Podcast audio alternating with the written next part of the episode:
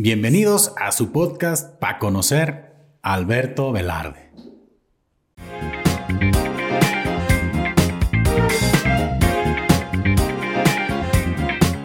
¿Qué onda? Qué gusto, qué placer, qué privilegio, qué, qué gusto, Paco, qué, qué, placer estar en este eh, mismo lugar donde ya se han presentado algunos de mis compañeros y muchas personas muy reconocidas. Eh, un placer, la verdad, muchas gracias. Hombre, pues gracias por aceptar la invitación, mi estimado. La verdad, este, como te lo comentaba hace un momentito fuera de, cámaras, era una persona con la que tenía muchas ganas de platicar, porque ahora sí que quienes están siguiendo aquí el programa saben que pues hubo por ahí una presentación de Invasión Tapatía en, en, Atotonilco y que después tuvimos el episodio y pues nos faltabas en la alineación. Ya he platicado con Edson, con el profe, con este Edgar, entonces pues mira, aquí estabas pendiente y pues me da mucho gusto que estemos aquí platicando, por yo, fin. Yo también, la verdad es que me da mucho gusto y la moraleja de aquella ocasión en la que no pude estar en ese show en Atotonilco es... No compren Ford Fiesta, menos el modelo 2016. Falla demasiado, muchísimo. No gasten en eso. Ford, no me patrocines, no importa. Horrible el carro. Gracias. Sí, o sea, de plano ha sido una mala. Bueno, Ford, ¿no? Como que. Pues más que fiesta parece con gal ese carro.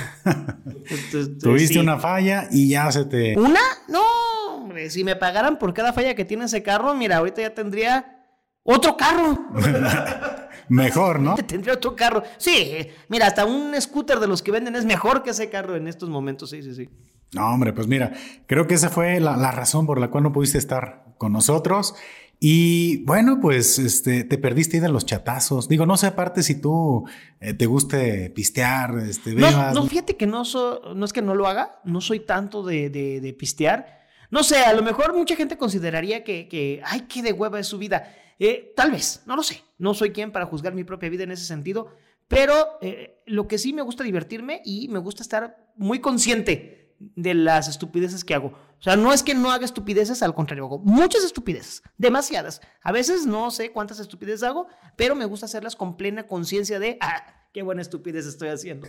Fíjate que tocas un, tema interesante, la conciencia, ¿no? Porque eh, a lo mejor la, gente que en su momento hemos, este, le hemos entrado al, tequilita, eh, muchas, muchos eventos muy padres de tu vida los pasas adormilado, ¿eh? Porque pues estás, estás este, bajo la influencia del alcohol y si dices, bueno, de, de, este evento medio me acuerdo y de este otro evento medio me acuerdo y este otro evento hice una barbaridad. Eh, y yo creo que llegas a un momento en el cual dices, creo que la sobriedad está chida, ¿eh? Sí, es que a mí me pasó. Era, creo que el año del 2006 y había un evento que producía Televisa que se llamaba Espacio. Era un encuentro entre estudiantes de ciencias de la comunicación y carreras afines de todo el país y se hacía en una sede diferente cada año. En esa ocasión el lugar era Culiacán, Sinaloa. Entonces se organizó toda una expedición de parte de la universidad en la que yo estaba, la Universidad de la Mar, y acudimos para, para primero Mazatlán. Allí era como nuestro centro, allí era el hotel donde nos llegamos a dormir, etcétera, y a la fiesta. Y, el, y nada más tenemos un día de acceso a espacio. Entonces nosotros nos fuimos, creo que tres o cuatro días, pero solamente uno nos trasladamos a Culiacán para el evento muy temprano y cerraba el evento a las 6, 7 y nos regresábamos a dormir a Mazatlán. En la ida empezamos a pistear en el autobús, pistear, pistear, pistear. Llegó un punto donde yo ya no tenía plena conciencia ni de mí ni de mis actos. Tengo ahí una lagunita mental un blackout. Un blackout completo de aproximadamente un día a día y medio. Bueno, eso es cierto. Tanto tiempo. De tan mal que andábamos, porque era el. Eh, salíamos de aquí en la noche, Ajá. llegábamos a Mazatlán en la madrugada. Entonces, en la madrugada, no, eh, creo que ya teníamos las habitaciones listas porque era algo especial. Eh, pero pues, empezamos a pistear, a pistear, a pistear. Hasta el día siguiente ya íbamos a espacio. O sea que teníamos aproximadamente un día, día y medio. Entonces yo desde que estaba en el autobús hasta que ya estoy en espacio, tengo como pequeños flashes que sí son conscientes, pero la mayoría de ese tiempo no recuerdo nada. Y soy una persona con un trastorno obsesivo compulsivo bastante fuerte. Okay. Una persona que le gusta tener el control de la situación. Entonces, para alguien con esas características, el perder el más mínimo tiempo de conciencia le genera demasiada bronca. Entonces, no sé, sí puedo tomar y sin ponerme ebrio o evidentemente ebrio, porque para mí perder ese tiempo de lucidez me genera demasiada bronca. Deja tu cruda de dolor de cabeza, y, ya no lo vuelvo a hacer, ay, qué horrible estuvo. No, no tengo tanta esa bronca. Mi bronca es más, ¿qué pasó? ¿Qué hice? ¿Qué, qué decisiones tomé? ¿Habré cometido los errores correctos? E, ¿Estará haciendo la gente sincera a mi alrededor? Eh, Exacto. como para decirte lo que realmente hiciste o te están haciendo el paro, ¿no? Porque ahí entran esas, esas dudas. Y además también tengo cierta personalidad de tía. Ok. De tía que cuida a la gente. Entonces, por experiencias que también me han sucedido, he, he aprendido que por lo menos debe haber una persona medianamente consciente para resolver situaciones que se puedan presentar. Ok. Y ya ha pasado. O sea, no, no, no en vano han sido las cosas. Ya he tenido que hasta sacar gente de prisión. A la madre. Sí, grandes momentos, grandes momentos. Este, gran vida. Son anécdotas, ¿no? Que Son se van anécdotas. quedando ahí en, en Sí. el tintero. Deja tú las anécdotas. El dinero que va quedando ahí en el pago de multas. Eso es invaluable. Bueno, no tan invaluable porque fueron como dos mil pesos de una. Entonces, si hay, si hay valor, entonces este, paguen. Gracias. Ahí deben. Paguen sus multas. Oye, eh, no sé, eh, ahora sí por dónde comenzar, Alberto. Eh, estuvimos platicando también hace un momentito de todo lo que tú has estado haciendo y me gustaría comenzar a platicar sobre tu faceta en la comunicación, que tienes ya mucha experiencia en ese tema. ¿Cómo, cómo comienza esa inquietud? Ese- ¿En qué momento dices, me late este rollo? Sé que eres aparte un gran entrevistador, he visto algo de, tu trabajo, no lo he visto todo, pero pues te he visto entrevistando a grandes personalidades. Eh, entonces me gustaría ir como al inicio y que también, este, ahorita si se, va el hilo de la pregunta, ¿cómo, cómo te preparas, no? Para ahora sí conocer a, tu entrevistado, ¿cómo, cómo formulas tus entrevistas, no? Pues mira, eh, ¿cómo fue que me di cuenta que la comunicación era lo mío? Desde que tengo uso de razón. Literal. O sea, desde que yo recuerdo, siempre quise tener un micrófono, siempre quise hablar ante un micrófono, estar ante una cámara. Eh, es, no sé si es algo con lo que nací, pero es algo que desde mi primer momento de lucidez tengo muy bien entendido. O sea, viste la televisión un día Sí, y sí. dijiste, yo quiero estar ahí, ¿no? O sea, Sí. yo, yo aprendí a leer, este, y no me quiero escuchar Marta y Gareda. a este, los cuatro meses, No, ¿no? yo, yo aprendí a leer poquito antes de los cuatro años. O sea, tenía tres años cuando aprendí a leer. Y mis papás habían comprado una serie de libros y unas enciclopedias que eran como para niños que estaban iniciándose en la lectura. Eh, una de ellas se llama Mis primeros conocimientos y tenía varios, eh, varios volúmenes y en uno de ellos tenía un capítulo enfocado a la televisión. Entonces a mí me, me, me, me interesó mucho cuando lo empecé a leer. Y aparte también, en Guadalajara había un programa en los 80 y principios de los 90 que se llamaba, bueno, era un personaje que conducía el programa, el programa tuvo diferentes nombres, pero el personaje era Sixto. Sí, ¿cómo no? De, de Sixto. aquí de Canal de- Seis. Cana- Ajá. Canal 6 en aquel entonces, con don Carlos Crote, que Dios lo tenga en su santa gloria, y Sergio Amezcua. Yo era muy fan de Sixto. No tienes idea lo fan que era de Sixto. O sea, yo jugaba a que yo hacía el papel de Sergio y yo tenía un títere que era un Sixto. Órale. Porque en esos tiempos era tan famoso que te vendían títeres de Sixto en cada crucero. Entonces yo tenía mi títere de Sixto yo jugaba, yo hacía escenografías y yo hacía... Siempre te- desde ese momento dije, quiero estar ahí, quiero estar haciendo cosas como ellos.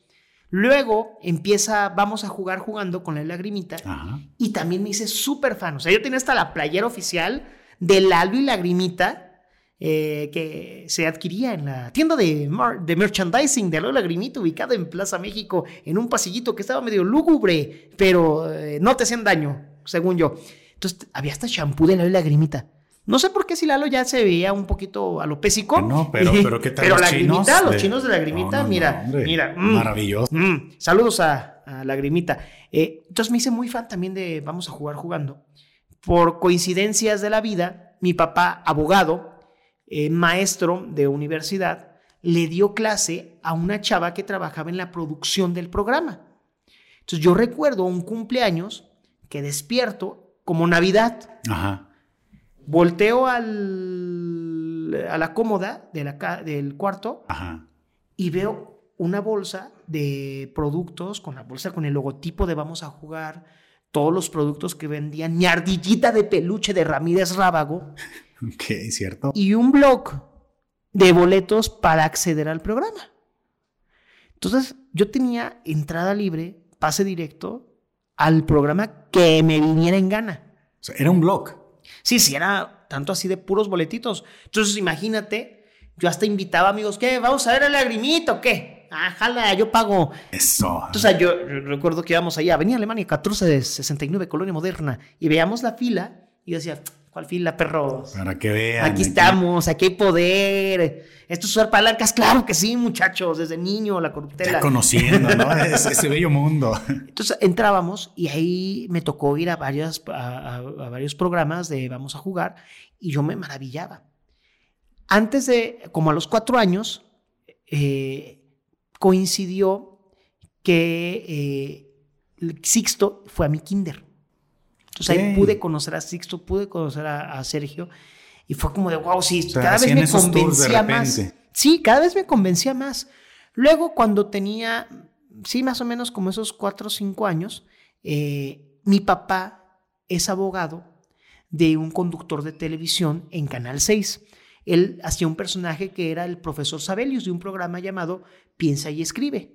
Era un duelo de escuelas, de preguntas de matemáticas, geografía, etc. Entonces, eh, como mi papá iba muy seguido a Canal 6, era la única etapa en la que reconozco disfrutaba acompañar a mi papá al trabajo. Porque mi papá lo sabe, mira, besote a mi papá. Eh, cuando me eh, lo acompañaba a los juzgados, a las audiencias, yo me dormía. O cuando lo acompañaba a dar clases, me dormía. Pero cuando trabajó y tenía que ir a un canal de televisión, yo era el primer apuntado. Tan es así que yo a los cuatro años hago algunos comerciales dentro de Canal 6. ¿Cómo? O sea, mi primera experiencia ya a cuadro fue como a los cuatro años haciendo comerciales para la lechera chiquita. Ay, oye, ¿está todavía eso documentado? No, hay. no, no, he tratado de buscarlo, pero no sé dónde quedó la biblioteca de Canal O sea, 6. tú ya estabas a cuadro, ya aparecías. Sí, sí, sí, y me acuerdo cómo era el comercial. Era un señor que vendía una especie como de biónicos o preparados de fruta con lechera. Entonces había un bowl grande y había una taza, bueno, como una copita, ¿no? Ajá. Entonces a mí me habían dado la, eh, la orden o la, eh, la- La indicación. la indicación de que yo tenía que agarrar la copita y hacer, mmm, la lechera chiquita. Y yo dije, no, no, aquí vamos a hacer comedia. Aquí vamos a jalar el este- tapete, muchachos. Entonces yo, a la brava, en lugar de agarrar la copa, agarro el bowl. Órale. Y el otro actor se saca de onda por lo que hice y quedó. Yo me acuerdo muy La bien. ocurrencia y quedó ya. En sí, ese comercial se grabó aquí en el CODE. Ok. Eh, Digo aquí porque estamos grabando a espaldas de- del CODE aquí en Jalisco. Este, aquí lo grabamos por ahí de agosto del 90. Tengo, tengo muy buena memoria, perdón. Oh, excelente. Entonces, esa es mi primera experiencia. Hago dos comerciales. Luego, cuando estoy un poquito más grande, que está, vamos a jugar jugando, pues yo iba a diario, iba a diario, iba a diario.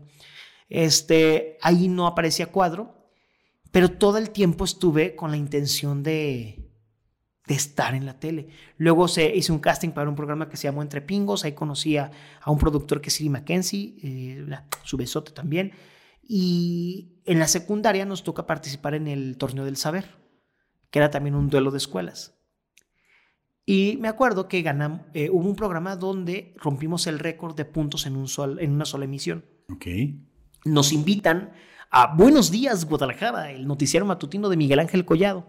Entonces éramos el equipo de puros morrillos de secundaria y me acuerdo que el- alguien de la producción, oigan, nada más que alguien, nada más va a poder hablar uno, ¿quién quiere hablar? Y todos los compañeros como de, ay no, qué pena la tía. Ahí va. Yo me aviento. Pásame el micro, me lo sé poner. Me acuerdo que le dije, me lo sé poner. Y yo, ahí estamos, ¿no? Ah, va. ¿Cuál es la cámara? Ah, ahí, perfecto. Entonces yo ver, desde... iluminación, por favor. Por favor, este es mi ángulo, pero bueno, este, y, y yo siempre lo disfruté. Ya más grande en la universidad, eh, entró, bueno, poquito antes de la universidad, eh, en el 2003, que era lo que te comentaba, Omar Chaparro estaba en Big Brother. Y yo era muy fan de Omar Chaparro.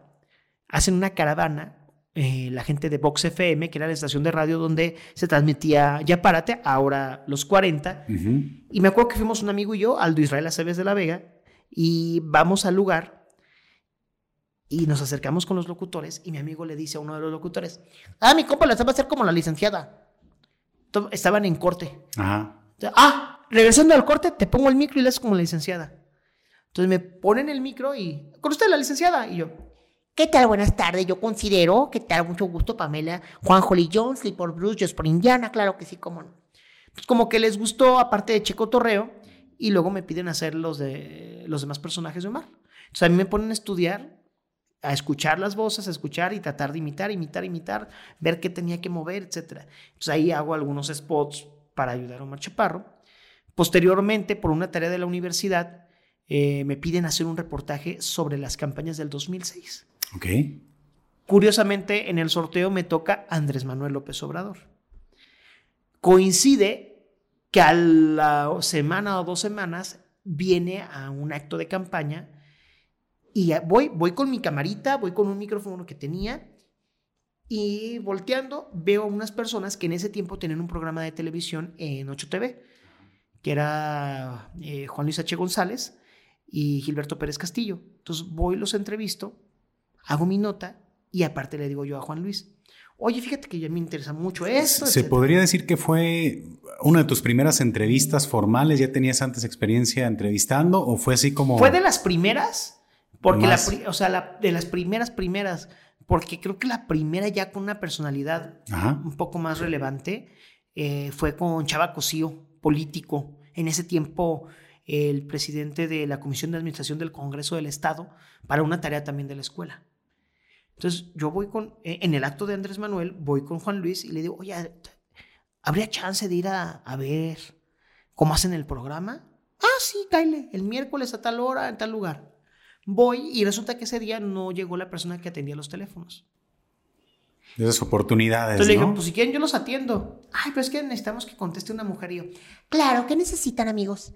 Entonces, tengo esa facilidad de hacer voces. Entonces hice voz de mujer todo el rato. ¿En serio? Sí, sí, sí. Yo contestaba, eh, 8TV, buenas noches.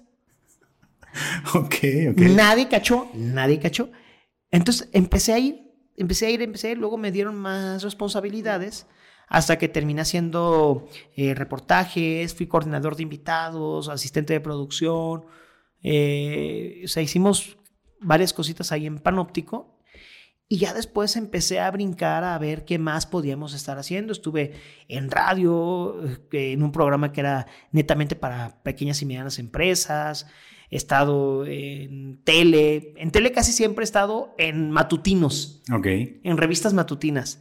Yo en la universidad renegaba mucho del formato y el destino me llevó a, ese formato en tele y lo disfruté bastante. No tienes idea cómo te puedes divertir. O sea, yo estuve en TV Azteca en un programa que se llamaba Quien te ve, te ve. O como me gustaba decirle, quien te vio, te vio, porque también estaba. Ok. Así que tú digas qué rating. Este, y en, en Quiero TV estuve en el matutino Que Viva la Mañana. Y te soy muy honesto, los dos programas los disfruté como no te imaginas. El formato de la revista matutina es muy, muy mágico en el sentido de no, nunca me pidieron pretender ser algo que no fuera. Eh, en tele también estuve en multimedios como conductor suplente en Los Hijos de la Madrugada, que los titulares eran Mauro Hernández y Costel. cuando alguno de los dos faltaba, por lo regular yo era el que cubría y lo disfrutaba mucho. Y pues en radio, yo empecé con un programa empresarial, luego estuve también en un programa cultural, en un programa que era netamente de apoyo al Atlas y yo eh, le voy a las chivas porque soy una persona que sabe decidir. Exacto, muy bien, voz Este, el Atlas, señores. Bueno, ¿qué, qué tal el, el 1-0? Estamos hablando de otro tema, gracias. no, bueno, este, digo. Mira, para cuando salga este podcast, las Chivas ya se habrán coronado campeonas del torneo. La verdad es que. Esperemos. Qué, fuerte estuvo, ¿no? Ese 4-0 en el partido de vuelta de Chivas al Atlas. Y luego que tocar el América y en el de ida empaten y en el de regreso ganan 1-0. Y ya en la final contra Santos, ¿no? ¿Quién no iba a pensar? ¿Quién iba a pensar que la final iba a ser. Eh, en el partido de en la comarca 3-0 y en la de vuelta 4-0 las Chivas, ¿no? Este. No, no la defequen Ya dije demasiado, no me hagan quedar como estúpido, por favor. Este, gracias. Guarden este clip. Si se hace, mira, pitonizo. Si no se hace, tragué pitonizo también.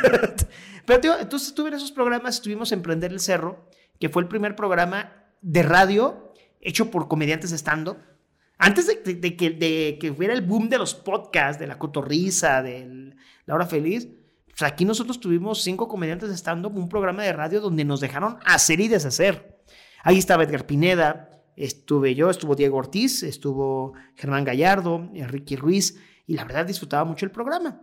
Luego estuve un ratito en Tráfico ZMG también haciendo conducción. Del, del, tema de la comunicación hablas ya de otra de tus facetas, que es el stand-up. Ajá. ¿Cómo comienza ese deseo por, por hacer stand-up? Porque yo puedo considerar que sí son ustedes como los pioneros en, en el stand-up en Guadalajara eh, ¿Cómo comienza? Me queda claro que siempre el tema de la creatividad, de las ideas, siempre ha estado ahí, pero cuando dijiste, mm, creo que el stand-up es una cosa interesante que podría comenzar a hacer? Fíjate, como bien dices, a mí siempre me gustó la comedia. Mi problema es que nunca me sentí cómodo con la comedia tradicional, con la comedia de, chistes. lo que conocemos. Ajá, lo que conocemos, porque nunca me he considerado bueno para contar ese tipo de chistes. Ok. Te platicaba antes de, darle rec, de apretarle al red button.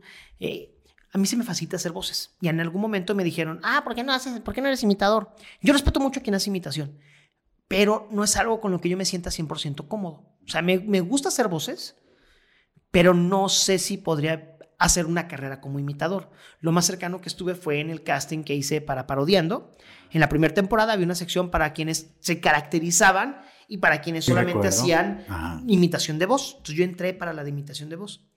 Este, pero siempre quise hacer comedia. consumía stand-up, lo que se podía consumir aquí en Guadalajara. Regresando un poquito, ¿qué voces? ¿Qué voces hacía? ¿Qué voces? A ver. Este, este, Ahí te va. Aparte de las de Omar Chaparro, porque justo con las de Omar Chaparro hago un casting y quedo como actor de voz para unos cortometrajes animados. Oh, qué chido. Que se llamaban Suertes, Humores y Pequeñas Historias de la Independencia y la Revolución. Yo ahí hice la voz de. Hice, fui protagonista de varios cortometrajes, pero el casting lo, hago con las voces de Omar Chaparro. Entonces vieron que podía modular voces. Entonces, de las voces que llegué a imitar, en algún momento era. Claro que sí, cuates. Eh, señor Javier López Chabelo. Y aparte me salía también la voz de Chabelo cantando. ya es el primer año que voy a la escuela. Porque sucede que había muchos que hacían la voz de Chabelo, pero la voz cantada de Chabelo no le salía. Es que no es lo mismo, cuate. No es lo mismo decir, mi maestra me dio un beso a la salida. O sea, hacía esa voz. La de Barney, el dinosaurio. Uy, amigo, qué bonito, ¿no? En su tiempo también llegaba a ser eh, la voz de Vicente. Nomás que te hace me hizo medio rara. La de Martita también me salía Vicente, la verdad es que Martita Zagón también estábamos ahí en el radar. En la prepa me hizo muy conocido porque ahí imitaba a Paquita. Eh, te estoy hablando a ti porque un bicho rastrero, aun siendo el más maldito, entonces a mí se me hacía muy fácil hacer voces. O de Silvestre, que es un ratón gigante. Este. Entonces así, así, hacía vocecillas. Eh, nunca contabilicé cuántas voces llegué a hacer. Porque aparte había unas que me salían de juego y otras que las estudiaba. Eh, por ejemplo, de Manzanero también.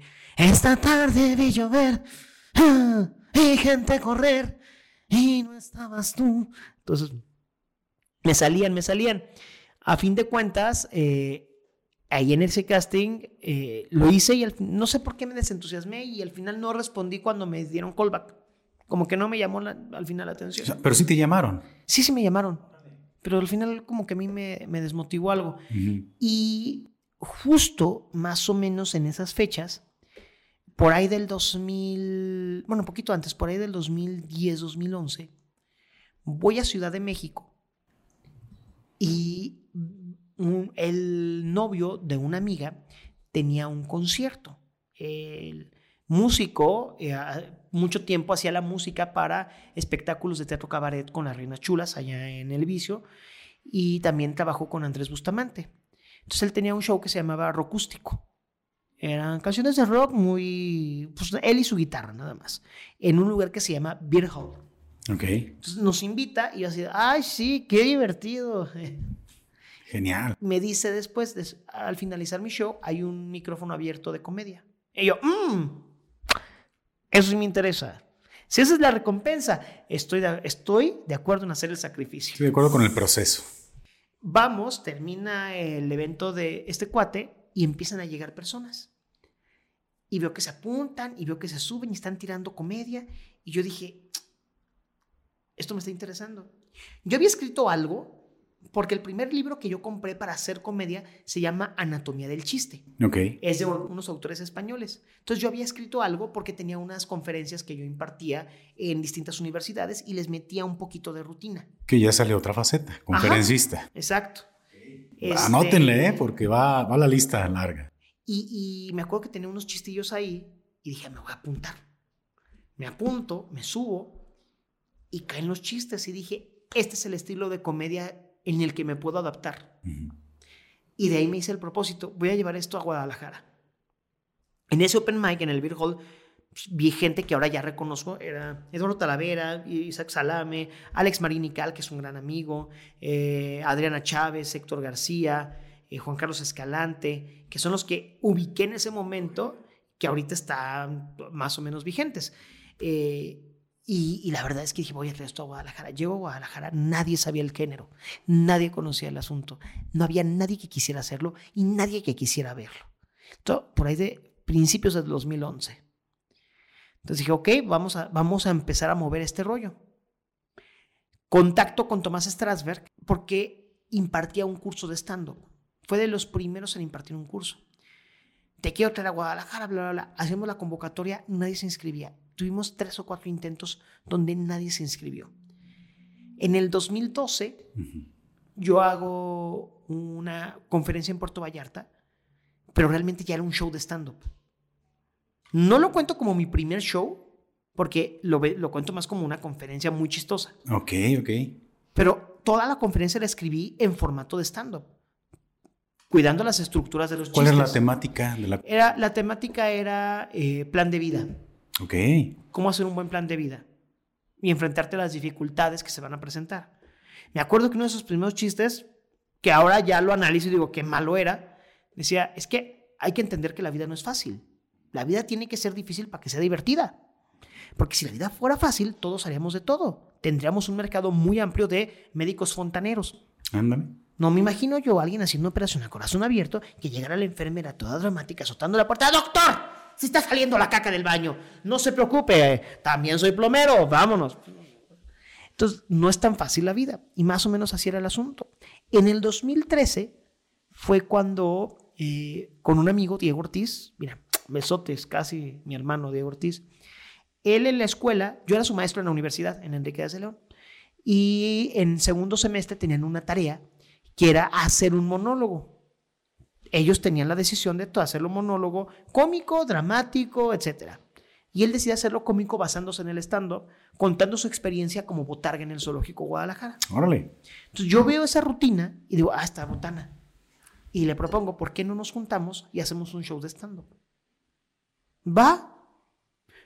Curiosa y geográfica- curiosamente geográfico, ese primer show fue aquí en Avenida Alcalde, entre Científicos y Palavicini, en un café muy chiquito. Era una cocherita, la verdad. Fue el 13 de abril del 2013. Se llenó el lugar de familiares y amistades. Y a partir de ahí es cuando yo cuento mi primer show de stand-up. Ok. Corte A, corte A, este, empezamos a buscar lugares para hacer shows de stand-up y el gran problema estaba en que como no ubicaban el género, pues era muy difícil que nos dieran un lugar. Hicimos algunos de manera muy esporádica hasta que en 2014 voy con Alfredo Salas en Rojo Café y le pido dos días, 5 y 19 de junio. Me pregunta, ¿para qué yo stand-up? ¿A quién vas a traer? No sé.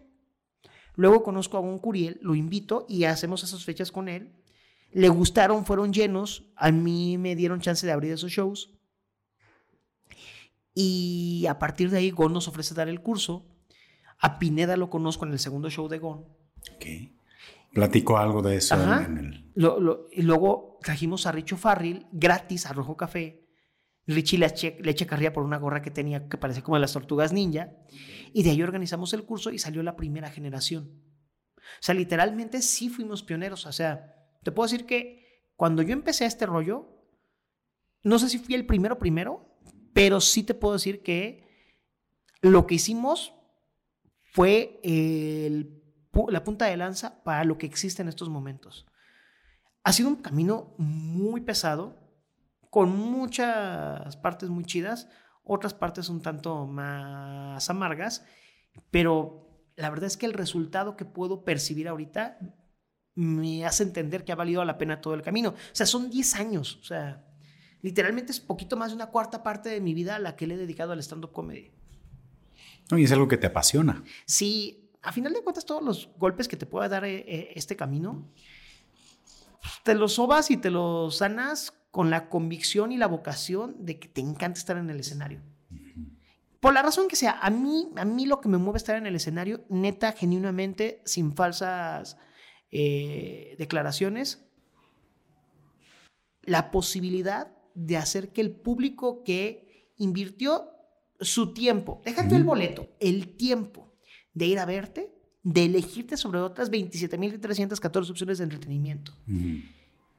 y, lo, y lograste que rieran y que pasaran un buen rato, esa es mi satisfacción. O sea, no te puedo decir que, ah, no, también busco el dinero, claro, porque uno es este, amante pues, del capitalismo. No, y porque necesitamos comer, ¿no? Sí, sí, sí, pero para bien o para mal, mi prioridad no ha sido el dinero. Y se nota. Lo disfruto mucho. El stand-up comedy me ha, abierto, me ha abierto muchas puertas muy chidas. Yo antes del stand-up era broker en medios de comunicación. ¿Qué significa esto? Yo pagaba por el tiempo aire. Ok. O sea, yo tenía programas de radio, pero yo le tenía que pagar a la estación para que me permitiera tener el programa. Le rentabas el espacio. Exacto. A partir del stand-up, me empezaron a llegar ofertas de chamba, posibilidades de proyectos. Lo que he hecho en tele ha sido por el stand-up, porque alguien me vio haciendo stand-up. Lo que he hecho en radio también ha sido por el stand-up. O sea, yo conduzco actualmente un noticiario. Sí porque la, si tú sigues la cadenita de cómo fue el contacto, el stand-up. O sea, por el stand-up me invitan a Radio UDG. Ahí es donde conozco a José Ángel Gutiérrez. José Ángel Gutiérrez luego me invita como opinólogo a un programa de radio que él tenía en DK. Ok. Ahí conozco a la productora que es eh, Yuri Guzmán. Se desocupa un espacio de noticias y Yuri me propone a mí, me hablan para hacer un casting. Me dicen, tu estilo como cuando haces shows mi estilo. Hago el casting, quedo, me dicen, entras. Voy a cumplir cinco años con la informadera.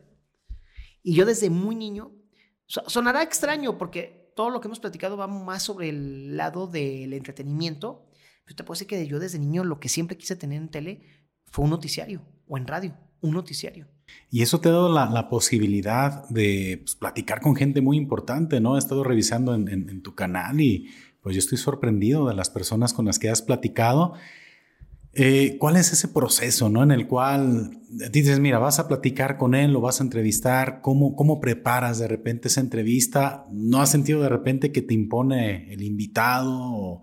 Porque estuviste con Jorge Ramos. Sí, sí, sí. Jorge Ramos, o Sí, dices, bueno, es que ya es este, top, ¿no? Te vi también con Alex Tienda, con Ben Shorts, recientemente con esta chica eh, Adriana. Adriana, Macías, es correcto. Eh, y yo creo que es algo eh, de lo que, pues, personas como tu servidor que estamos en este, intentando hacer algo en este medio, pues, híjole, llegar a platicar con esas personalidades es como, como esos objetivos que tú, que tú has alcanzado, ¿no? O sea, ¿qué, ¿qué ha sido para ti llegar a platicar con estas personas? Fíjate que mi primer objetivo siempre ha sido humanizar a la gente. Okay. Yo, eh, cuando cierro alguna entrevista, lo primero que hago es, necesito prepararme bien. Número uno. Número dos, al momento de humanizar me refiero a, si bien su trayectoria, sus méritos los han colocado en un lugar muy especial, a final de cuentas somos personas que nos gusta el cotorreo. Creo que lo que nos relaciona mucho a los seres humanos son las historias. Lo que Tú tienes que contarme lo que yo te tengo que contar y cómo intercambiamos esas experiencias. Entonces, yo nunca he llegado a una entrevista con el afán de, oh, señor, gracias por el permitirme el favor de verle a los ojos. No, yo llego ahí. Ah, ¿qué onda, Jorge? Este, ¿hay chance? Ah, ah más que me acomodo esto y empezamos a darle. Eh, me gusta verme cercano sin verme invasivo. Eh, es muy chistoso y a lo mejor puedo caer muy mal con esto, pero a mí no me gusta fanear. A pesar que pueda yo admirar a la persona. Es bien importante eso, ¿eh? Yo me he dado cuenta, y es una lección que he aprendido, te acercas más a la persona cuando la tratas como persona que cuando la tratas como estrella. Cuando puedes tener una conversación como si fuera tu amigo, es donde vas a, vas a sacar mucho más, no solamente para un proyecto o para un contenido, a mediano o largo plazo. O sea, te puedo decir que sin afán de, de presunción, me he convertido en amigo o en persona cercana de mucha gente que yo admiraba antes de las entrevistas y que gracias a la entrevista terminamos generando una cercanía interesante. Eh, ¿cómo, ¿Cómo me preparo? Trato de investigar lo más que puedo de la persona, lo más que puedo. Tanto en referencias en internet, si es autor o autora de libros, leer el libro, trato de siempre leer el libro o la mayor parte del libro. Por eso cuando viene la Feria Internacional del Libro es pesado porque me estoy echando en menos de tres semanas. Un buen de material. Por lo menos 20 libros. Ah, caray. Eso es, es, mi semana más pesada de lectura, de hacer notas. Y algo que también hago mucho es escuchar otras entrevistas que le hayan hecho. ¿Por qué? Sistemáticamente, en varias de ellas les hacen las mismas preguntas. ¿Qué preguntar diferente? Exactamente. Es importante. Porque ¿para qué, ¿de qué me sirve tener a esta persona que ya ha estado en 27 mil podcasts si le voy a preguntar exactamente lo mismo que la gente va a poder escuchar en otras 27 mil opciones?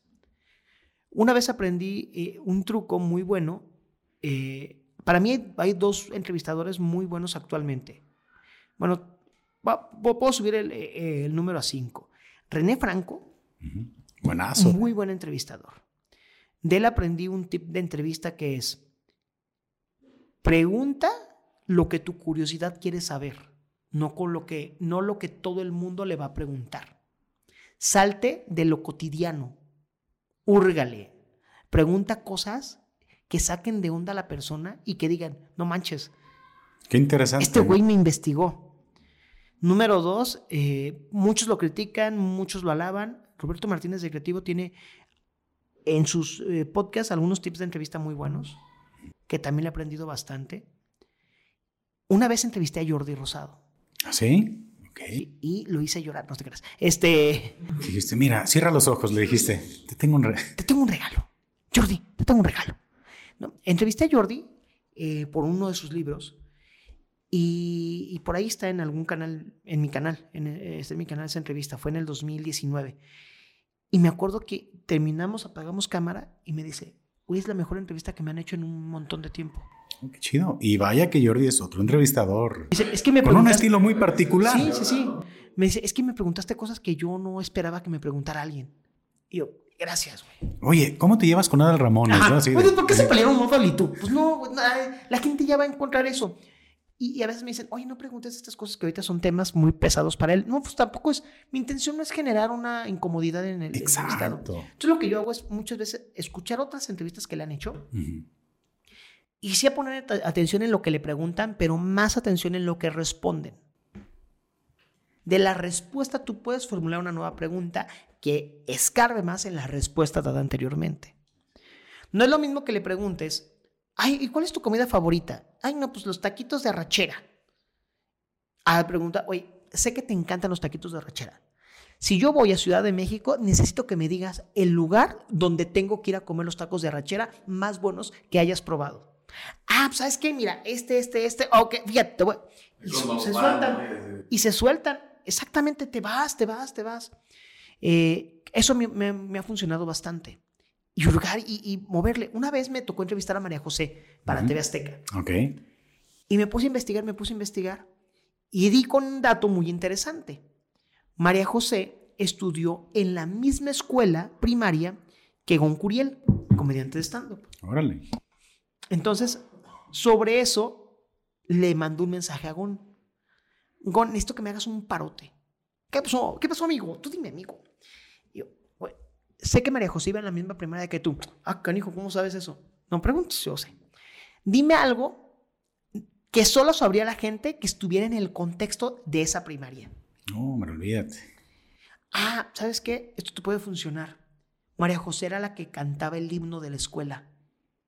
La sorprendiste con ese tema. Entonces yo llego con María José y le digo, ah, ¿qué onda? Este, ¿Qué onda? ¿Qué gusto? Este, oye, fíjate, no, que tu disco y la... Porque tienes que preguntar también de lo que te piden que preguntes, ¿no? Pero oye, yo sé que el disco, mira, genial, sensacional, una cosa impresionante. No obstante, yo sé que hay una canción que tú cantabas muchísimo y que por alguna cuestión de la vida ya no cantas, ya no la estás cantando y hay gente que quiere escucharte nuevamente interpretando esta pieza musical. Yo estoy este, ahí eh, adornando la pregunta y María José se me queda viendo con cara de extrañada. Y yo, sí, me refiero al himno del colegio fulanito de tal. ¿Cómo sabes eso? Uno investiga. Y se puso a cantar el himno. Órale. Y termina la entrevista. Me dice, en la vida me habían preguntado eso y yo, gracias. A mí cuando me dicen, oye, que, dicen, oye, muy buena pregunta, nunca me habían preguntado eso, para mí es un, un verdadero halago. Entonces, esos son como los tips. Este, Jordi, este, Jordi también se me hace muy buena entrevistadora. Hay muchos que no les gusta, pero creo que la manera en que lo hace es interesante. Eh, Roberto. Es que logran sacar cosas de la gente que generalmente no, no, no, revelan. Exacto. René, Jordi, Roberto Martínez, Diego Barrazas con su podcast de Dementes. Eh, son cuatro que, que, se me hacen muy buenos entrevistadores. Rich en su momento también es buen entrevistador. O sea, me, me gusta mucho cuando cuando conoces más a la persona que a la personalidad. Eso es lo que a mí me gusta mucho eh, en un rollo de entrevistas. Y pues me ha tocado, digo, Jorge Ramos, eh, más recientemente lo comentabas Adriana Macías, que Adriana es un amor de persona y es una persona con la que eh, es un deleite conversar. en algún momento me tocó entrevistar a Patti Chapoy. Okay. Y, no, y se enojó con una pregunta que le hice y tuvo, tuvimos que parar la entrevista. O sea, y ¿Tú sabías que iba a causar alguna reacción o te sorprendió? No, no, no, yo lo hice con pleno conocimiento de causa. Yo lo hice con Porque básicamente la pregunta era. ¿Se, inyecta eh, células madre no? Este. ¿En qué año nació y por qué fue en 1467? No, este. No, la pregunta era más sobre el tema de. ¿Hasta dónde es periodismo de espectáculos? Y hasta. ¿Y dónde empieza una invasión a la privacidad. Todos tenemos derecho a la privacidad. Y a mí me interesa mucho lo que pase con el artista en su trabajo. Pero ¿por qué los reporteros o las reporteras a veces tienen que estar en la casa y, en un funeral? Y ahí se levantó y se fue. O sea, se, molestó bastante.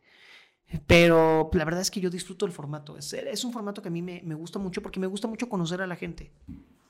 Sí, yo creo que, es un, gran tema muy interesante la, entrevista igual. El hecho de investigar, como lo comentabas, pues es completamente básico y se nota que te metes a, fondo, ¿no? A, conocer a la gente. ¿Y no has sentido tú en algún momento alguien que te haya impuesto o siempre lo has logrado manejar? Porque creo que, que pudiera suceder, ¿no? Tú dices, sabes que yo bajo de nivel la situación, llego, hablo de tú a tú pero no, ¿cuál podrías tú decir que ha sido como la entrevista más retadora? La de, Patti Chapoy fue una de esas, sin bronca, sin temor a equivocarme, una persona que en su momento sí fue bastante, al inicio era muy retador, pero te los vas ganando. Te los vas ganando. Va suavizándose la Va suavizándote. Por ejemplo, Alejandro Tomasi, el actor. Me acuerdo que venía para la promoción de una obra de teatro. Nosotros tenemos el programa a las 9 de la noche. Ya lo habían entrevistado por lo menos 10 veces en el día. Entonces llegó a nuestro programa, estábamos en Prender el Cerro, llegó al programa, pero ya se le veía la cara de harto. ella, ya me quiero ir. Era la última entrevista. Me acuerdo que yo llegué y dije, pues es que Alejandro Tomasi se sabe, o sea, yo, mira, soy muy novelero. Mi, mi, yo me encantan las telenovelas. Un día podemos hablar de puras telenovelas y aquí me tienes. Ok. Entonces yo lo he seguido mucho en telenovelas. Y dije, también es una persona de carácter. Tengo que, eh, les dije a, los que estábamos en el programa, lo tengo que romper. Déjenme romperlo primero para suavizar este asunto. Entonces empezamos con la entrevista y le digo, buena noche, gracias por estar aquí. Nada más que primero tengo que hacer un reclamo. Y se saca de onda. Sí. Yo no sé por qué usted, sí, usted, número uno, le creció el brazo.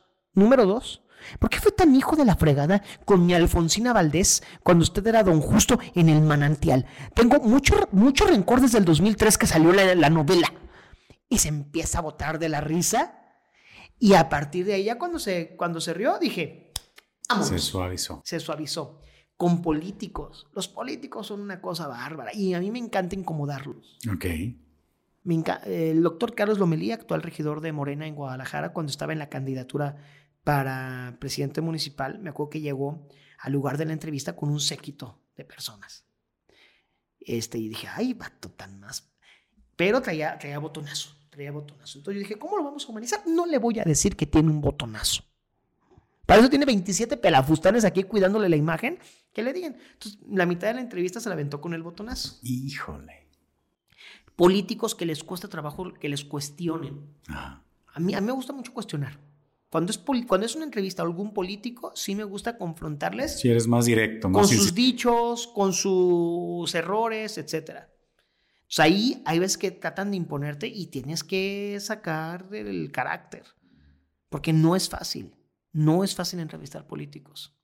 Hace no mucho me tocó platicar con Enrique de la Madrid, aspirante a una candidatura presidencial, y le dije, neta, neta, neta, neta, neta, neta, sí, ya, de compas, ya, Quique, Quique, ¿crees que tienes posibilidad de ganar la presidencia a cómo están las cosas?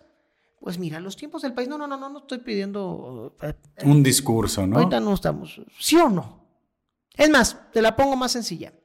Del 1 al 10, donde uno es, no manches, qué inesperado giro de trama, a 10, este, se arma el asunto, ¿qué tanta posibilidad tienes de ser candidato? Y les cuesta trabajo porque por lo regular los políticos piensan que las entrevistas van a ser para sobarles el lomo. Y no necesariamente es así, o, o desde mi punto de vista no tendría que ser así. Hace poquito me tocó entrevistar a Alfonso Ramírez Cuellar, coordinador de la campaña interna de Claudia Sheinbaum en Morena. Y yo sí le dije, pues, ¿para qué se hacen locos? O sea, pues, ¿para qué tanto rollo? Si se ve como pues, ya están tirados los dados. No, no, no, no, esto es un rollo muy democrático. ¿En serio? O sea, me... juras. Y se molestan. Pero, pues mira, cada quien. A mí me gusta mucho el formato, me gusta mucho conocer gente, me gusta mucho entender tu visión de la vida, que a final de cuentas eso también funciona bastante con las entrevistas. Tú tienes una manera de interpretar y entender lo que vives, pero la otra persona es muy distinta. Y no es que yo te quiera cambiar la manera de pensar, pero podemos congeniar en eso. Creo que nos hemos olvidado como seres humanos de sentarnos a debatir y llegar a puntos medios, a puntos de convergencia. Estamos en, un en una época de mucha polarización donde si no piensas como yo, pues, me caes gordo y no. Creo que las amistades, muchas de las amistades que más se disfrutan es cuando no necesariamente compartimos todos los puntos de vista. Claro, cuando puedes tener alguna una conversación de confrontación y seguir siendo amigos, ¿no? Y sabes qué, pienso diferente a ti, compartamos ideas y sigamos siendo amigos, ¿no? Sí. Y fíjate que un otro tip, Ismael Cala, también un gran entrevistador, él dice, el secreto del buen hablar es saber escuchar. Eso también creo que es una clave para poder hacer una buena entrevista. Sí, mira, pues eh, se nota las tablas que tienes en este tema. Hablas de 20 años ya en, medios, bastante experiencia que tienes. Incluso estábamos ahorita teniendo una conversación de temas técnicos, de qué has conseguido, qué has hecho, qué has experimentado, ¿no? Y me gustaría pasar al tema de tu especial, porque pues también tienes una carrera que yo puedo garantizar que va en ascenso, definitivamente, este, tu especial. Eh, ¿Qué me podrías comentar? ¿Cuánto tiempo te llevó este, formularlo? ¿Cuál fue tu experiencia ya de tenerlo, este, ya ahora sí, verlo cristalizado? ¿no? Eh, fíjate que, para empezar, el tema de la Navidad, toda la vida me ha fascinado la Navidad. Que se llama inmamablemente. Inmamablemente navideño. Es mi época favorita del año. O sea, no tienes idea. Yo, del 13 de diciembre al 25 solamente he visto con ropa navideña. Oficial, o sea, tu suéter, chido. Tengo una colección ahorita de 35 suéteres navideños, 13 playeras y 10 pares de calcetines con temas navideños. Entonces, eh, yo escribí este especial empecé a escribirlo por ahí del 2014 para un show navideño que hicimos de Stand Up GDL. Y le empecé a añadir cosas, cosas, cosas, cosas. Originalmente yo iba a grabar el especial en el 2019. Eh, sucedieron algunas cosas fuera de mi control y lo pasamos al 2020. ¿Y qué creen? Pandemia. Yo tenía anunciado el show, ya estaba empezando a vender los boletos y justo, justo el día del show fue cuando dieron el botón de emergencia. Entonces ya no pude reagendarlo porque no es como que, bueno, pues lo grabo en enero. Como, esa, como era temático, tenía que ser esa fecha para sacarlo en diciembre. Entonces tuvimos que esperar un año. Lo grabamos el 6 de noviembre del 2021. Eh, es, eh, es un especial que a mí me gusta mucho. Siento que tal vez no es el mejor especial que yo hubiera podido entregar, ya viéndolo a la distancia. No, pero eso es porque eres una persona metódica y, y, yo pienso que, que, en cualquier tipo de, arte que realices, siempre está el, pudo haber sido mejor, siempre va a quedar, pero ese es también un factor importante para buscar la mejora, ¿no? Sí, y, lo quise lanzar por tres, era un experimento que trataba de, de ratificar tres hipótesis, de comprobar tres hipótesis. Número uno, eh, la posibilidad de hacer un especial de comedia desde los recursos y presupuestos de la gente de Guadalajara. Número dos, experimentar con ese material navideño, tanto tener ya los videos y poder subirlos a redes y ver cómo funcionaban los chistes. Y número tres, mi capacidad de controlar el nervio sabiendo que hay un especial de comedia de por medio. Ok. O sea, el formato, tratar de dominarlo. Exacto. Me preparé con ese especial, me asesoré de comediantes para tener todavía un producto mucho más robusto. Eh, el resultado me gusta, pero sé que pudo haber sido mejor. A lo mejor si me hubiera esperado un año hubiera sido todavía mucho más contundente el especial, pero lo disfruté. O sea, tuve un gallo casi todo el especial, este, por güey. Yo estuve a punto de no subirlo, por el gallo. En el cabello. Ajá. Como a los que tenemos una morosa de galleta eh, a medio podcast. Ajá, ándale. Por eso me, me, me siento identificado.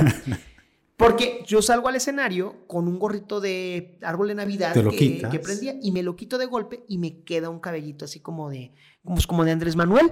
Ok. Y yo no me había dado cuenta. Bonnie Calleja, que besote, que estaba en la producción, me avisa y me hace señas y yo trataba como de arreglármelo. ¿Y Según yo se había arreglado y no se arregló. Ya cuando me entregan el corte del Quería ser parte del especial.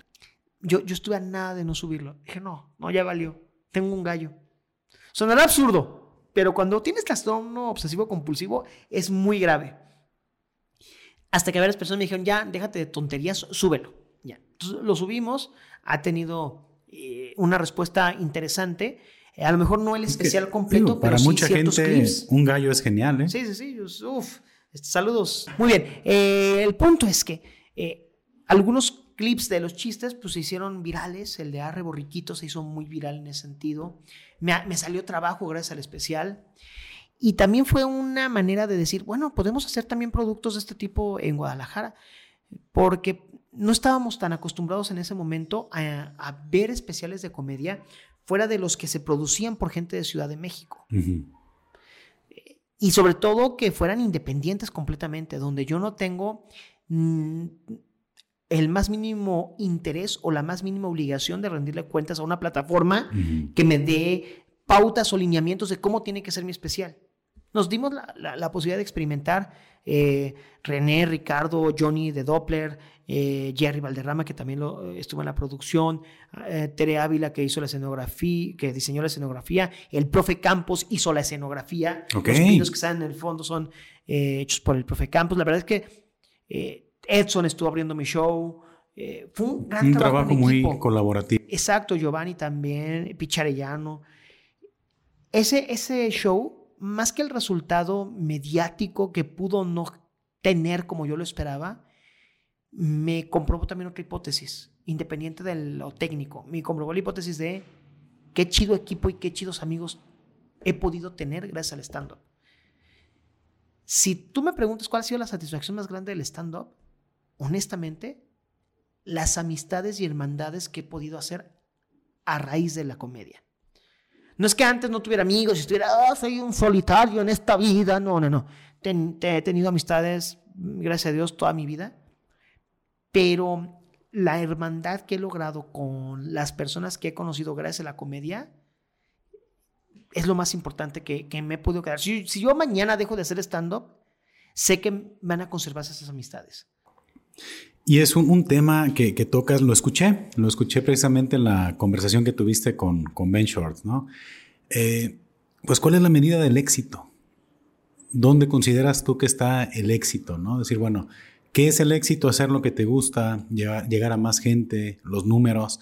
De repente las, las redes sociales pueden ser muy ingratas, ¿no? Porque, pues, desafortunadamente hay mucho talento, no con el número que, quisieras o tú dices, oye, pues lo que estoy haciendo está a nivel de cualquier otro producto que está con buenos números. Y yo que estoy haciendo este, este podcast también, este, probablemente no esté en la, calidad o en el nivel como para tener grandes números, pero pues como que sí, sí se está persiguiendo de repente también esa validación, que insisto, creo que es muy, una, validación muy falsa, ¿no? el buscar ese, ese numerito, pero ¿dónde, dónde crees que, que radique ese, ese tema del éxito? En las condiciones y posibilidades que tú mismo pones. Que tu éxito no dependa de la expectativa externa. Que sea lo que tú estás comprometido a hacer y a lograr. te puedo poner un ejemplo un poquito más empresarial. Una empresa que tiene una capacidad de producción de 2.000 piezas a la semana. Le empiezan a comprar muchísimo, muchísimo. No tienes idea cómo le quieren comprar. Y le dicen, ¿sabes qué? Tienes que doblar tu producción a 4.000. Y el propietario, la propietaria dice, ok, la duplico a 4.000. Y se vende muchísimo, muchísimo, muchísimo. Y le piden doblar la producción a 8.000. Y el propietario y la propietaria dicen, no, Oye, pero es que te están pidiendo mucho. No voy a subir la producción. Quiero conservar calidad. Quiero conservar calidad. Me quedo en 4 mil. Pero es que te podrían comprar las 8 mil. Pero no quiero las 8 mil. Para mí, producción de 4 mil a la semana es suficiente. Determinar tu suficiente te va a permitir disfrutar los éxitos que estás obteniendo. Una frase que me dijo mi mamá, desconozco si sea una frase emanada de ella o la repitió, no importa, la enseñanza la obtuve directamente de ella, es, perdemos demasiado tiempo ambicionando lo que no tenemos que no nos permitimos disfrutar lo que hemos conseguido. El proceso, ¿no? Sí, hay gente para la que el proceso es lo importante, hay gente para la que el resultado es lo importante. Hace poquito que me tocó entrevistar a la gente de leyendas legendarias, me decían eso. Por ejemplo, para Badía, el proceso es una cosa mágica. Para Borre, el proceso es una cosa horrible. Es un martirio. Él ya quiere el resultado. Son circunstancias distintas. Yo no puedo decir cuáles van a ser los objetivos de éxito de Paco porque yo no soy Paco. Tú sabes cuáles son tus objetivos de éxito. No digo que no generes eh, perspectivas cuantificables. Mm. Sí, pero también hay unas cualitativas. Si me estoy sintiendo bien con lo que hago, con eso tengo. Sí económicamente hablando o cuantitativamente hablando, a lo mejor eh, lo que dice los números o las vistas. a lo mejor mis primeros tres podcasts tienen 20 reproducciones. Estoy bien, ya son 20 reproducciones. A lo mejor ya para dentro de dos meses yo quiero que esas sean 40 reproducciones. Es mucho mejor un crecimiento lento pero sostenido que uno rápido y a lo. No digo, si un día te haces súper viral, qué bueno. Nada más sé consciente que vas a tener que trabajar muchísimo para mantener esa inercia? A mí, en una ocasión, y, fue precisamente en una de las eh, charlas que he tenido con la gente, eh, mm, y es una de las enseñanzas grandes que, me ha dejado, incluso con este, con este proyecto y con esas ganas que uno tiene de crecer en números, que, que puede resultar para los creadores de contenido frustrante.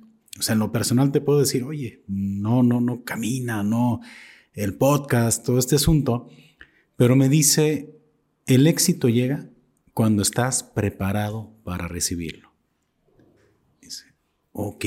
También puede ser que llegue cuando no estés preparado. El punto está, es que ahí te va.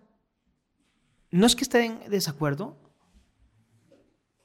El problema es que para la mente Que te sorprenda cuando estés preparado. Es que para nosotros, eh, eh, Una vez escuché de Omar Villalobos una frase que dice, la vida es demasiado sencilla para un cerebro tan complicado. ¿Mm? Yo te pregunto, ¿cuándo vas a sentirte preparado? Ese es el detalle. El cerebro humano no está programado para aceptar que está preparado. Una cosa es estar preparado y otra sentirse preparado. Porque muy probablemente estés preparado, pero no te sientas preparado. Porque psicológicamente, por lo regular, tendemos a minimizarnos. El síndrome del impostor. El síndrome del impostor. Por ejemplo, Slobotsky y Ricardo Pérez con la cotorriza. ¡Pum! Llegó la viralidad. ¿Estaban preparados? Probablemente sí, o probablemente no. Creo que el punto es estar listos, preparados para aprovechar cuando llegue el momento del éxito, independientemente en qué punto llega. Hay gente a la que le llega muy temprano, hay gente a la que le va a llegar tarde. Justo en la entrevista con Jordi me decía, tú tienes este objetivo y ese es tu punto de partida. Entre este punto y este punto hay como varias plataformas. Entonces tú vas brincando y te vas acercando y te vas acercando y te vas acercando. El problema es que tú no eres consciente de dónde está esta plataforma del objetivo. Entonces hay muchas veces que te frustras y estabas aquí y aquí llegó la frustración y dices, no, no va a pasar. Y no te faltaba un brinquito. Pero como no te sientes preparado, te vas para atrás. Entonces no es de sentirse. Uno está preparado. La bronca es, acepta lo que llega cuando llega y trabaja para mantener eso que llega. Desde mi perspectiva. Sí, sí, definitivamente. Ahorita que comentabas eso, pues está esa imagen que de repente te encuentras en redes, ¿no? El que está así como cavando en un túnel, sigue cavando, el que se está dando la media vuelta y el diamante está ahí al final, ¿no? Y es, digo, para mí el, hacer este contenido, pues me acerca con gente bien interesante. En este caso, pues todos los invitados que he tenido, Alberto, yo de veras tenía muchas ganas de tener esta conversación contigo. Realmente tienes, este, eres un, un libro abierto, ¿no? Ideas, experiencias, todo. La verdad, sí, para mí ha sido una, una gran conversación la que, la que hemos tenido. Igualmente. Sí, la verdad es que eh, es lo padre. Te digo, los seres humanos conectamos con las historias y conectamos con la comunicación, con la conversación. Eh, estuve escuchando algunos de los episodios que ya tienes ahí en línea. Tú síguele, que te valga gorro. A, a veces dices tú, ay, es que a veces le invertí mucho y compré que los micros, compré la compu, compré la cámara, compré eso, compré aquello, etcétera. Sí, es una inversión que a lo mejor tú piensas recuperar en algún momento, pero las satisfacciones que te va dando el proyecto en el camino, esos, mira, valen más que lo que pueda costar todo el equipo técnico. De hecho, eh, a raíz del podcast es que he hecho grandes amigos. Son mis amigos ahorita en Zapotlanejo. Es este, una, una maravilla, ¿no? Sí, la verdad. Auguro éxito. La cosa es, yo, yo lo que he aprendido de esto, porque he cometido el error, hay que ser constantes. La constancia. Es constancia. El secreto es constancia y disciplina. Yo una vez tuve un canal donde había logrado tener vistas de 137 mil. No me digas. Y por menso lo abandoné. Empecé otro y más o menos ya estoy tratando de ser un poquito más constante y va creciendo de poquito en poco. Constancia. Si a la gente que te que te sigue, le estás acostumbrando a que te va a ver todos los martes a las 11 de la mañana, todos los viernes a las 3 de la tarde, religiosamente tienes que estar generando el contenido a la hora que la gente lo va a esperar. No, y saber que te va a costar trabajo. Y saber que va a ser difícil y saber que, hay que poner de tu parte, que hay que poner el esfuerzo, ¿no? y esto es, es una carrera de resistencia. Es muy cliché esa frase, pero es muy cierta. Y la verdad, muchísimas gracias. Yo encantado. Eh, eh, me gusta mucho también este tipo de formato y sobre todo eh, no había comido galletita, entonces... Este... Cuidado con las morosas, ¿eh? yo te aviso. Sí, porque pues, también la barba, ¿no? Sí, por sí pasa. Por eso me dijeron, vete rasurado, luego suceden cosas. Mmm, patrocina canelitas. Mm. Oye, Alberto, ¿y qué sigue? ¿Qué sigue? Este, ¿Qué proyectos Así, hay? por mi esposa, fíjate, porque me en la casa. ¿O en qué va? Ah, ¿qué proyectos? Quiero grabar mi especial de los mejores chistes que he escrito en los primeros 10 años de, carrera. Lo iba a grabar este año, por circunstancias no se pudo hacer. Tengo ahí una idea para grabarlo a principios del próximo año. Y acabo de cumplir 37 años, que 37 se escucha 40. Entonces, por primera vez Yo en estoy mi por vida- llegar a los 40 ya, ¿eh? En este año. Ay, Dios mío, Dios te bendiga.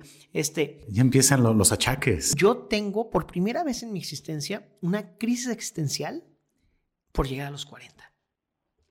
Empecé a tener muchas broncas. Previo a mi cumpleaños Ajá, 37, La crisis de los 40. mi cerebro empezó a generar est- estupideces. Estoy haciendo una lista de todos los miedos y frustraciones que tengo de cumplir 40 años. Porque han pasado algunas circunstancias en mi vida que me han hecho valorar bastante cosas que anteriormente ni siquiera pelaba. Entonces quiero grabar el especial de Ya no lo quiero decir en enero, febrero a más tardar. Y estoy escribiendo el especial nuevo. Muy probablemente el título se llame 30 y siempre. Ah, qué chingón, ¿eh? Y ese especial lo quiero grabar antes de cumplir 40 para que salga en plataformas mi en mi cumpleaños número 40.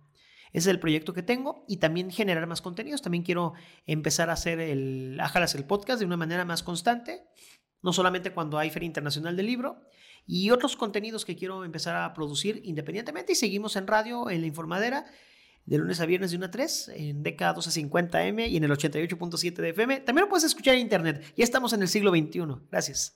Cursos. Cursos de stand-up, ahí estamos eh, Edgar Pineda, Picharellano y yo, eh, constantemente generando cursos de stand-up. Muy contentos porque mucha de la escena de Guadalajara ha salido del curso de stand-up comedy que damos, con muchos resultados bastante buenos. Gente como Edson Abarca, como Jerry Valderrama, como el profe Campos. Eh, Edson pues, acaba de, de estar hace hace no mucho en un reality show, le fue muy bien. Eh, el Jimmy, que también ahorita está generando bastante respuesta en redes sociales, también estuvo con nosotros. Eh, la verdad es que la escena de Guadalajara tiene mucho talento. Va a ser el nuevo Monterrey, ¿eh? Yo, yo espero que incluso pueda ser mejor. Lo, lo he visto. Hay ocasiones en, la que, en las que llegan comediantes de Ciudad de México, de Monterrey, y gente de Guadalajara abre los shows, y no es por nada. El resultado llega a ser igual o incluso a veces mejor que el de los estelares. La comedia en Guadalajara tiene muchísimo talento, muchísimo potencial. Ojalá también el público pudiera responder a la comedia local como responde a la comedia que viene de otros lados. Es un tema muy idiosincrático de Guadalajara, eh, pero de poquito en poquito lo estamos haciendo. Por ejemplo, el, Open Mic de Bigote Estúpido está haciendo ese papel. Durante los 13, 15 años que lleva la comedia stand-up en México, hay un debate muy fuerte sobre si existe o no un público del stand-up. Hay shows en el Auditorio Nacional que se llenan, pero es público de los comediantes que se presentan específicamente en esa ocasión. Eh, pero no sé si hay un público de stand-up. Y estamos eh, generando, creo, ya un público que le gusta el stand-up independientemente de quién se presenta. No, y es que eso es parte del trabajo y de la labor que han, que han realizado, ¿no? A lo largo del- de los años. Sí, Y qué chido, porque sí, sí es. Pues está notando mucho que, que la raza está volteando a ver mucho ya este tipo de comedia. Y la verdad, pues todo mi reconocimiento porque abrir camino es este. La verdad, sí, sí lo veo como un, un trabajo muy, eh, muy loable, ¿no? ¿Saben qué? Van, van abriendo camino ustedes para que otras personas ya pisen un poquito más parejo, ¿no? La verdad, qué chingón. Javier Lacroix, comediante también, actor, actualmente trabaja en Hollywood. Eh, fue mi maestro, más bien fue mi director de voz en un proyecto de cine como actor de voz. Y él una vez me dijo algo. Pocas veces en la vida y pocas personas tienen la oportunidad o el privilegio de ser pioneros en algo. Cuando logras hacerlo, a lo mejor te haces o no te haces famoso, pero por lo menos estás haciendo algo que cambió una o muchas vidas.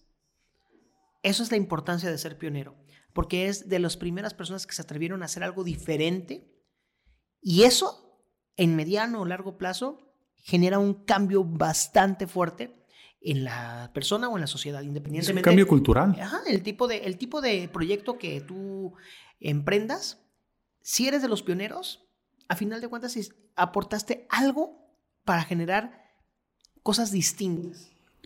Para la sociedad y para las personas. Por ejemplo, en- los cursos, pues estoy seguro que el curso le cambió la vida a Edson, al profe, a todas las personas que han pasado. O sea, ha cambiado vidas. O sea, sí, ese es muy profundo, ¿no? El tema. Hay un caso que me queda mucho en mente que se llama, es una chava que se llama Gina. Ella entró al curso por un engaño de su marido, no infidelidad. Dije, ah, se va a poner interesante. Gina eh, tiene un, o tenía un problema muy fuerte de pánico escénico o pánico social. Ok. No era capaz, por ejemplo, ahorita ya estamos cuatro personas. Ahorita ella ya no podía generar una conversación. Le costaba trabajo interactuar con las personas. En sí, su marido le engaña porque le dice que la metió en un curso de repostería.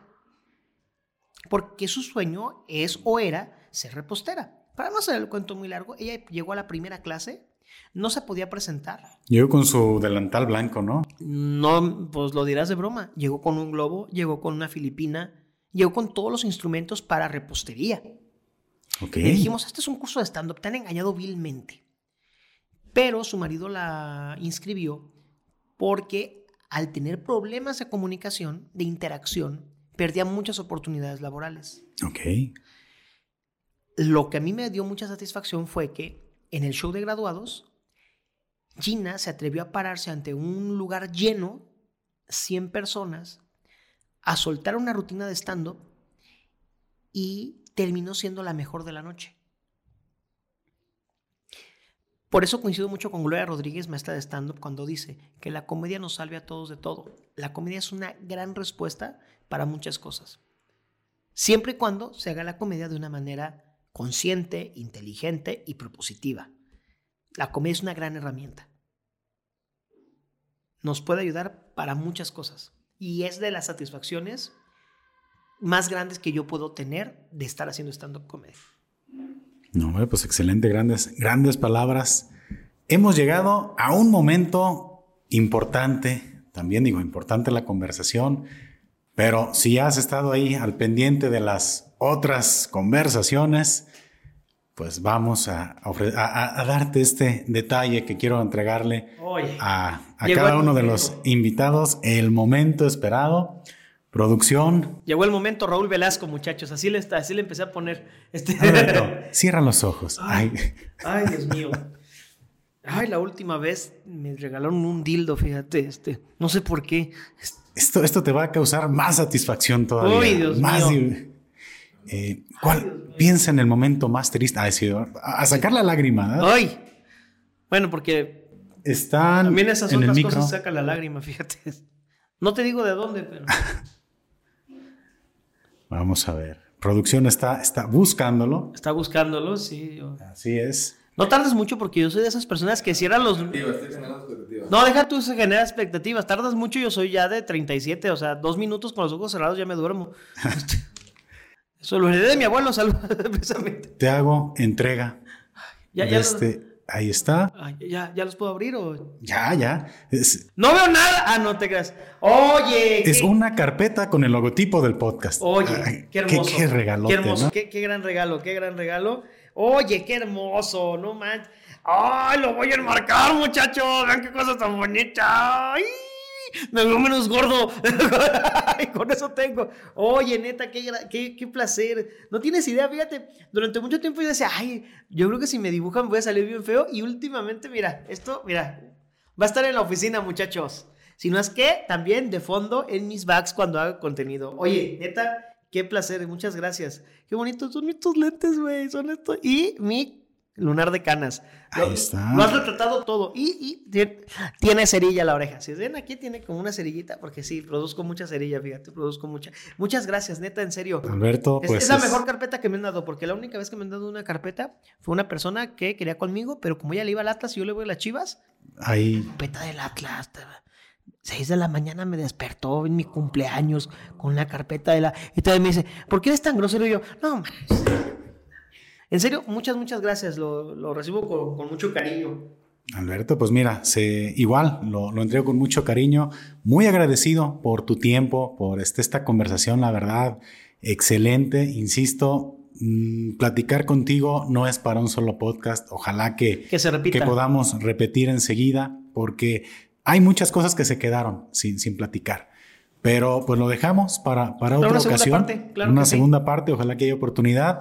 Muy agradecido. Igual. Eh, no sé si gustas compartirnos tus redes sociales, dónde te podemos encontrar. Sí, arroba Velarde en línea en todas las redes sociales, Facebook, Twitter, Instagram, TikTok, YouTube. Ahí estamos eh, en comunicación. Este, y también, si quieren dejar aquí en los comentarios eh, su proveedor de marcos, porque voy a tener que marcar esto. Entonces, este, tenía uno, pero eh, ya se pasó de lanza con los costos. Así que, si tienen aquí quién pone marcos, este, gracias. Ahora que si se llama Marcos, el que pone Marcos, lo que cobre, ¿eh? Lo que cobre. Yo siempre he querido un güey que se llame Marcos que haga Marcos. Gran, gran combinación. Sí, sí, no. Es que una vez rompí una puerta de la prepa. De las de metal, Ajá. y me, me dijeron, no, pues tienes que pagarla. Y terminé yendo con un herrero que era Jaime Herrera. Entonces ya, ya dije, Ya no me falta alguien que se. Don Marcos, No que haga Marcos. No importa que no lo haga bien, tan solo con el nombre. Sí, ya nomás dije, her- así, Herrería, Jaime Herrera. Y yo, pff, Ahí está, ya lo traen el nombre. Daily, gracias Dios. Ya escucharon, si hay por ahí alguien que se llame Marcos, que haga Marcos, contáctese aquí con Alberto. Claro, este, tampoco te pasas de lanza con el costo. O sea, ¿cuánto es? Como, o sea, también el tamaño, también no vas a dos mil pesos, también no te pases. O sea, sí, Marcos. Estoy viendo, ya, gracias. Un placer, en serio, muchísimas, muchísimas Gracias, gracias, y mucho éxito. Gracias. Y a toda la raza, pues que llegó hasta este punto, hasta este momento del podcast, esperemos que lo hayan disfrutado. Sigan pendientes de los episodios que vienen en este concepto de para conocer, que es este enfoque más directo con las, con las personas, conocer un poquito más a fondo a la gente. La verdad, gran episodio aquí con Alberto. Estamos pendientes. Hasta la próxima. Ya vi por qué te quedaron morusas en el otro, fíjate, sí, sí se desmorona. Sí, sí, sí, la verdad. Y es que, pues, ¿qué le hacemos? Estuve co- como tú a punto de no sacar esos clips, pero, pues bueno, Gracias. hasta la próxima. Gracias, Alberto.